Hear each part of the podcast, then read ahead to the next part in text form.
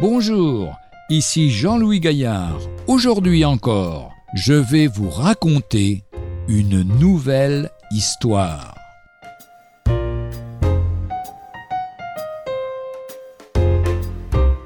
Le mal sur l'estomac. Simone est hospitalisée en urgence pour des vomissements incoercibles, accompagnés de douleurs abdominales très violentes. Elle reçoit des calmants très forts et les médecins somaticiens gastroentérologues lui font passer un bilan détaillé. Du banal calcul vésiculaire au cancer digestif le plus grave, tout est recherché minutieusement et tout est éliminé. On ne trouve aucune cause organique. Pourtant, la douleur est toujours là et les vomissements toujours prêts à revenir sans le traitement médicamenteux mis en place. C'est alors qu'on appelle le psychiatre. Que peut faire le psychiatre pour une femme de la quarantaine en pleine vie active, mariée, mère de deux enfants, à cent lieues de la folie? Je suis allé voir Simone à la demande de mes collègues et je l'ai écoutée. Simone a parlé, beaucoup parlé, plus d'une heure la première fois. Mariée jeune à dix-neuf ans, après une enfance sans problème particulier, Simone avait eu rapidement ses deux enfants, une petite fille puis un petit garçon. Son mari était un passionné de sport et surtout de moto. Il s'était rapidement mis à son compte comme carrossier. Tout allait bien. Un jour, Simone part en week-end à une réunion de famille. Son mari, lui, est en week-end de moto.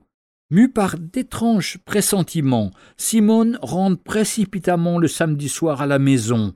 Elle découvre son mari dans la chambre avec une femme qui participait également au week-end de moto. C'est le choc.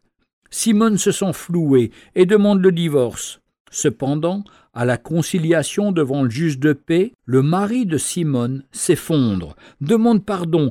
Il ne veut pas briser leur famille par un égarement ponctuel. Simone cède et la vie reprend comme avant. J'ai pardonné, mais je n'ai pas oublié, me dit-elle. Au fil des années, les enfants grandissent, l'entreprise s'étoffe et la moto prend de plus en plus de place dans la vie du mari de Simone. Voilà que le fils aussi devient passionné de moto et commence à participer à des compétitions. Simone se sent délaissée. Elle me dit Je voudrais être sa moto. Il lui donne tellement d'attention et de soins. C'est comme s'il y avait une autre femme dans la vie de mon mari. Bientôt Simone tombe malade, elle ne peut plus rien avaler, la situation lui reste sur l'estomac. Le problème de Simone est qu'elle n'a pas réellement pardonné à son mari. Quand nous demandons pardon au Seigneur Jésus, il nous pardonne et efface nos péchés comme si nous n'avions jamais péché. Il nous dit Les choses anciennes sont passées, toutes choses sont devenues nouvelles. C'est cela le miracle de la nouvelle naissance un changement de cœur suivi d'un changement de vie.